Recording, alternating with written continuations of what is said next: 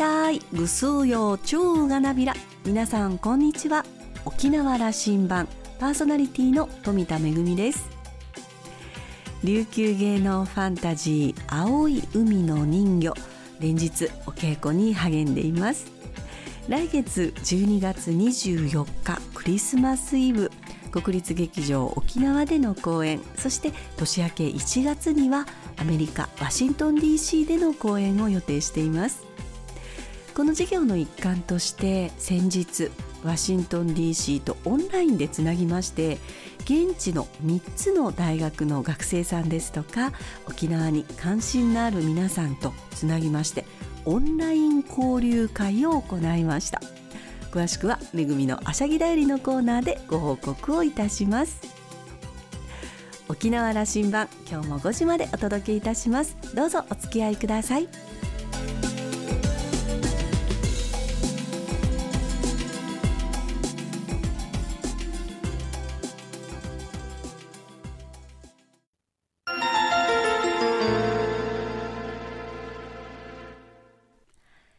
那覇空港の2本の滑走路が一望できるレキオスラウンジ。先週に引き続き沖縄県知事の玉城デニーさんをお迎えしました。おしゃべりのお相手は沖縄大学地域研究所特別研究員の島田克也さんです。玉城さんは1959年生まれ旧与那城村現うるま市のご出身です。前原高校卒業後上智社会福祉専門学校で福祉を学び沖縄に戻ると福祉職内装業音楽マネージャーなどさまざまな現場を経験。そして1990年代はラジオパーソナリティとして活躍。パーソナリティを続ける中で地方自治に関心を持ち2002年に沖縄市議会議員2009年から4期衆議院議員を務めました。2018年に沖縄県知事に初当選。2022年には再選を果たしています。現在21世紀の政治を沖縄から作り出すことを目指し新時代沖縄をキーワードに県政に取り組んでいます。後編の今回は玉木さんに経済平和生活の3分野の重要政策について伺いました。それではどうぞ。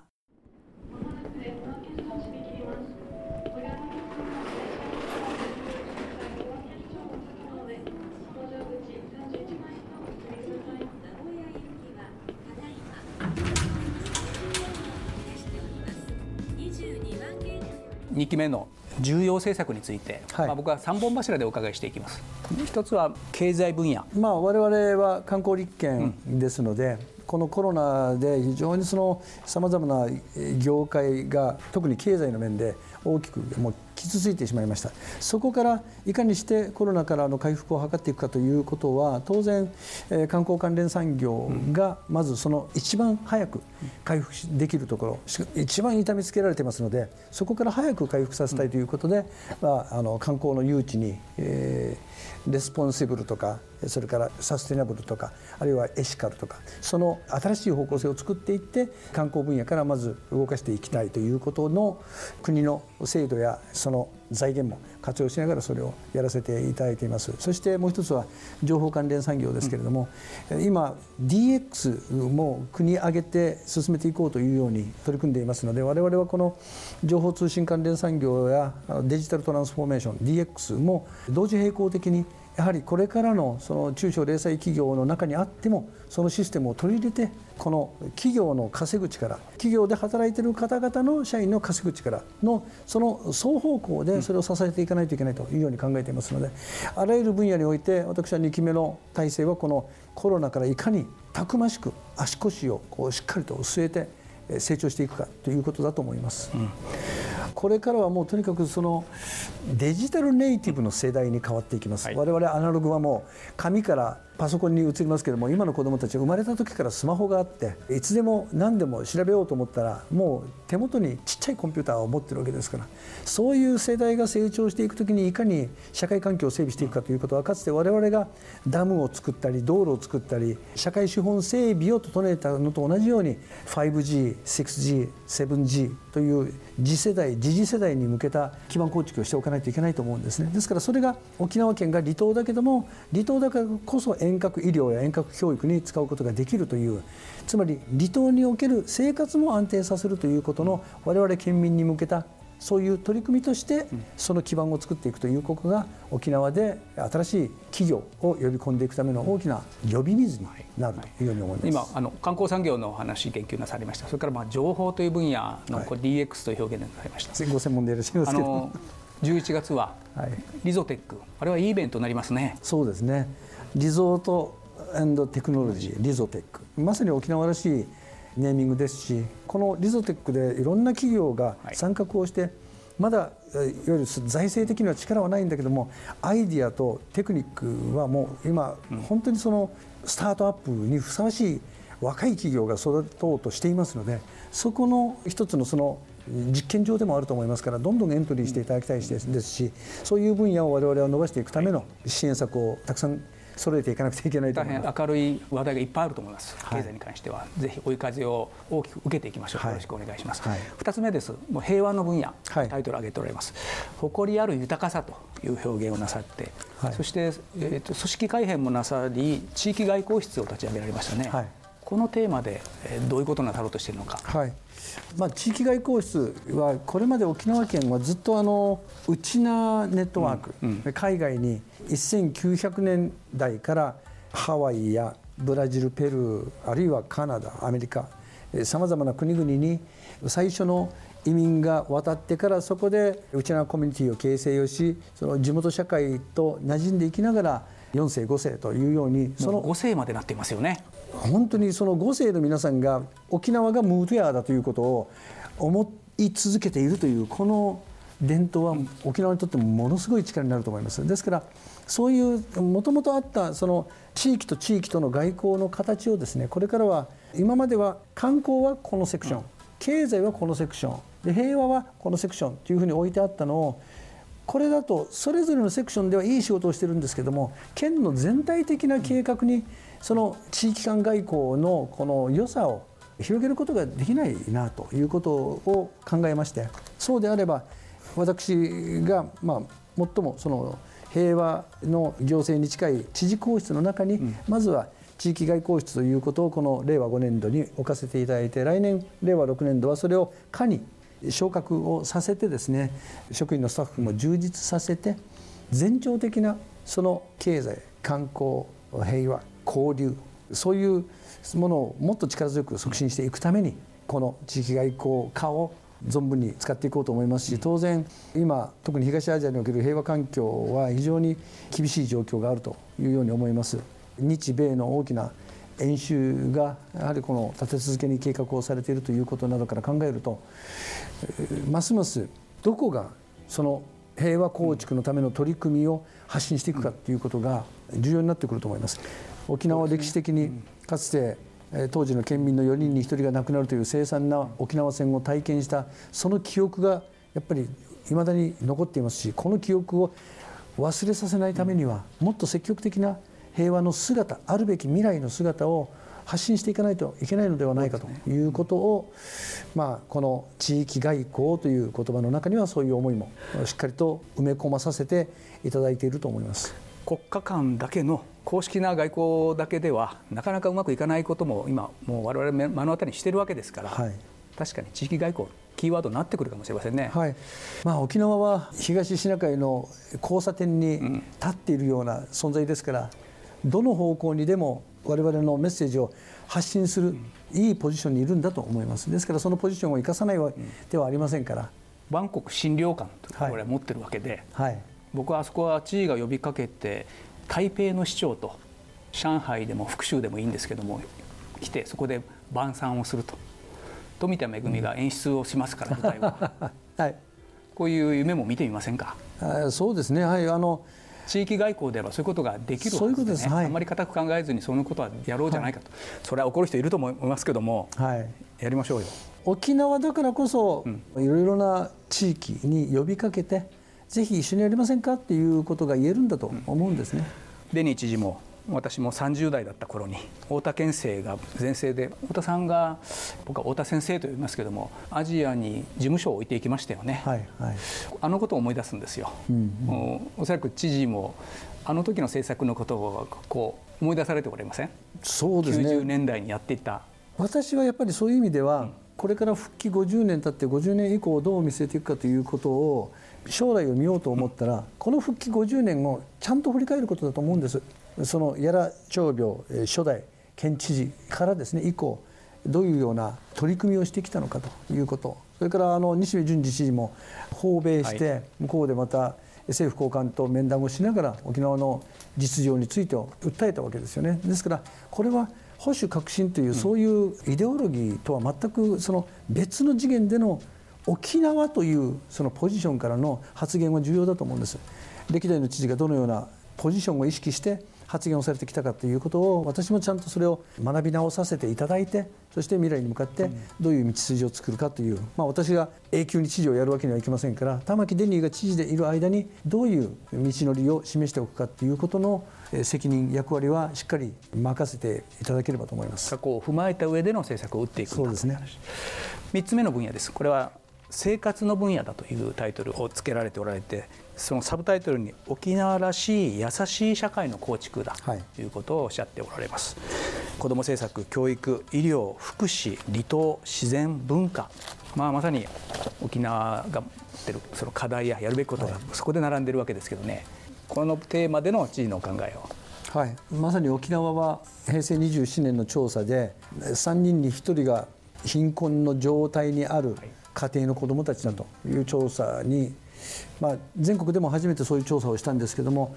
沖縄県民のみならずこういろんな方々が愕然となったと思います。ですから尾長武氏はその子どもの貧困を解消させるためにはやはりそこにしっかりと予算をかけなければいけないということで5年間で30億という子ども貧困のための予算をつけました私は令和4年から新しく21世紀沖縄ビジョンの基本計画後期の計画がスタートするにあたり向こう10年間60億という10年本当に真剣に取り組むんだという意思を示すために倍の60億の予算を積ませていただきましたこのように貧困対策はしっかりと取るんですけれどもところが弱い立場にいるのはその貧困の状態ではない子どもたちもいるわけですね。そしてなかなか自立して家庭を営むことができない特にその母子家庭の環境においても非常に厳しい状況が続いている。しかもコロナの発言によってこの弱い立場の方々がなお一層弱い立場に、ね。はい、追い込まれてしまっている。ですからそのために令和6年度から今までは子ども生活福祉部というところでそういう子どもやその福祉関係の仕事をしてたんですけど今度これを分離して子どもや若者や女性の政策を見る部局と生活福祉全般を見る部局とに分けてもうそこを専門的に力を入れていこうということでの組織の見直しをさせていただきました。そして子ども生活福祉部が実は高齢者福祉の介護の部分も見ていたんですね、うん、このコロナウイルスが蔓延した時にいろいろなところでいわゆるクラスターが発生しました。分けても介護施設の中でクラスターが発生した時にどうしても病院に入院させなければいけないんだけどもベッドは満杯で開かないということでもうこれはこの施設で医療者をお医者さんや看護師を直に派遣をしてそこで当たっていただくしかないということで取り組ませていただきました。施設にも協力していただきましたしそれはある一定沖縄の独特なスタイルとして厚生労働省にも非常に素晴らしいということでの評価もいただきました。しかしそこで問題になったのは医療の現場とこの施設を担当している現場がワンクッションツークッションあったがために迅速な対応がなかなか取れなかったという欠点が出てきてしまったんです。ですからその欠点を直すためにはやはりこの施設を含む高齢者福祉特に介護の部分はこの保健医療部に介護の部分を移さなければいけないということで、そこも令和6年4月から移します。つまりコロナによって社会のその現場の状況が明らかになったことにこれから以降また新興感染症が発生しないとも限りませんからするような時にこそこのコロナの経験を生かしていかなければいけないということで組織改変をしてそのための対応がしっかり取れるようにこれは感染症があろうがなかろうが明確にそこに担当する専門の職員がいてそこに予算がしっかりと投じられていて社会の全体がより誰一人取り残すことのない社会の構築につながっていくように見える化をするべきであるということで判断をしたものです、沖縄らしい優しい社会という表現なさってますね。すねこれもまあコロナというパンデミックから学んだことが反映させてるんだということを知事おっしゃってるわけね。そうですね。意味軸もこれは私の最初のコロナが広がる前の県知事選挙の時の公約ですから、この誰一人取り残さない沖縄らしい優しい社会を作りたいというのは厳しい子どもの貧困の状況を支えているのはやはりその家庭だけでは無理なんだ、うん、社会全体でお互いが気配りをしていくという思いやりを持ったその社会をもう一度構築していってそれを未来に渡していかないといけないだろうということで普通なら高すぎる理想の言葉なんですね、うん、誰一人取り残さない社会というのは、まあ、SDGs で使ってるぐらいですから非常に高尚な理想なんですけどもでもそれは言葉として誰一人取り残さないということを言わないと気が付くことも気が付かないで通り過ぎてしまうと。誰か困ってる人いませんかと。こちらから探していかないとなかなかそこに手が届かないということも現実ですから。あえて私は誰一人取り残さないということを言葉として掲げました。そのワードに僕反応させてください、はい、あの離島政策うちらにとって大事な、はい、あるいは一緒に考えなきゃいけないことですよ、はい。離島政策についての一言、はい、私の母は家島の出身で、うん、私も小さい頃から家島には住んでなかったんですけど夏休みの時に1か月家島に渡って向こうでおじさんおばさんの家に世話になりながら畑に行ったり時には台風が来て閉じ込められたりいろんなことを経験しました。それは離島というハンデは今でも変わってない。しかしそのハンデをでは離島だけにそれを解消する力があるかというとそれは非常に厳しい。だからこそ沖縄県が例えば農林水産業だったら不利性解消事業で流通費を支援したり、はい、あるいはいわゆる他府県は JR でどこにでも移動ができるのでこの航空運賃や船賃を JR 並みの運賃に軽減させるための手当をさせていただきたい。そういうことを直接支援をしながらその離島には今度はサトウキビの工場がありますからそのサトウキビは離島のなりわいを支える大きな産業ですのでそのための予算や手立てをどうするかというふうなことも含めてやっぱりそのやらなければいけないことが知事の中でのプライオリティ高いところに一致してますね。はい、はい、最後もあの県民に向かってのメッセージを。はい改めましてぐすう幼虫がなびら玉木デニーです。コロナの影響はまだ若干残ってはいますけれどもぜひみんなで苦しい中を頑張ってこそ明るい未来が見えてくると思います。明けない夜はないという言葉があります。必ず夜が明けて空に太陽が昇ると誰もが前を向いて歩いていけるそういう時間を迎えることができます。沖縄県庁も職員と一緒に一生懸命頑張ります。ぜひ魔順ともともに何時なこと万道いびしが難儀なことはいっぱいありますけども魔順千葉ティーチャビラナ一緒に頑張っていきましょう。野菜ありがとうございます。ニフェデビルありがとうございました。うちの口もっと入らせていきましょうね。今日はありがとうございました。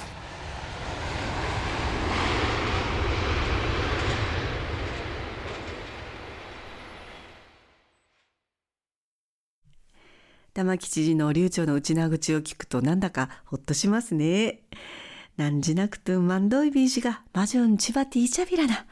難儀なこと、大変なこともたくさんあるけれども、一緒に頑張っていきましょうという呼びかけでした。この一緒に頑張っていく仲間は必ずしも同じ意見を持った人ばかりではないと思います。この沖縄には様々な問題が山積しているので、それぞれのこう課題ごとに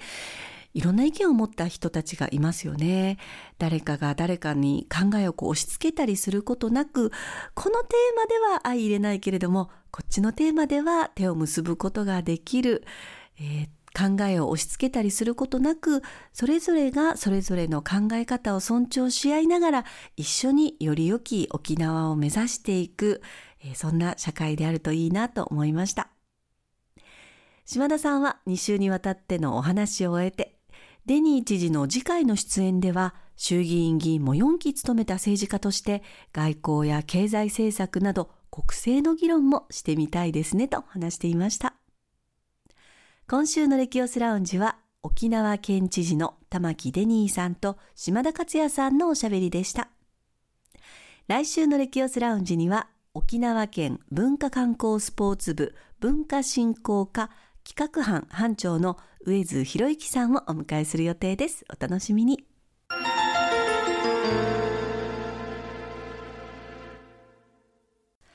めぐみのあしゃぎだよりのコーナーです。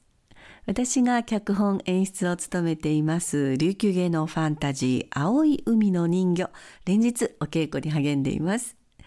来月12月24日には国立劇場沖縄小劇場での公演。そして年明け1月にはこの作品としては初めての海外公演となりますアメリカワシントン DC での公演を予定していますこの事業の一環として先日オンラインでの交流会を行いました。ワシントン DC にある3つの大学、ジョージ・ワシントン大学、ジョージタウン大学、アメリカン大学、そして、えー、県人会の皆さんや沖縄に関心のある皆さんと結びまして、えー、オンライン交流会を行いました。まずは琉球芸能についての簡単な解説ということで、えー、琉球舞踊のことでしたり衣装とか小道具それから楽器についての説明解説をいたしました。そして青い海の人魚の劇中の、えー踊りですとか歌をまあ聞いていただきましてであのカチャーシーも体験しただしていただこうということで、まあ、オンラインなのでちょっとなかなかねあのたくさんの皆さんが あの、えー、画面に映ってますのでなかなかシュールな絵になりましたけれども多くの方に参加をしていただきまして楽しくカチャーシーを踊りました。そしてですねあの質疑応答の時間があったんですけれども皆さんいろんなことを質問してくださって、えー、衣装のことですとか内容のことですとか、えー、私たちのこといろんなことを聞いてくださいました。えー、とってもあの沖縄にも沖縄の文化にも関心が高いんだなということを実感いたしました。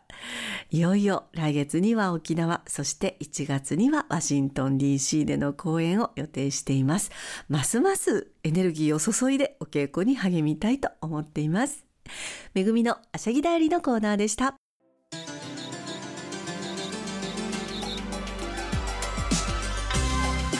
沖縄羅針盤の過去の放送音源はポッドキャストでも配信中ですさらに Spotify、Amazon Music、Google ポッドキャストにも連動していますのでお好きなサブスクリプションサービスでお楽しみいただけます各サイトで沖縄羅針盤と検索してください。沖縄羅針盤今週も最後までお付き合いいただきまして一平二平デービルそろそろお別れのお時間です。パーソナリティは富田恵でした。それではまた来週。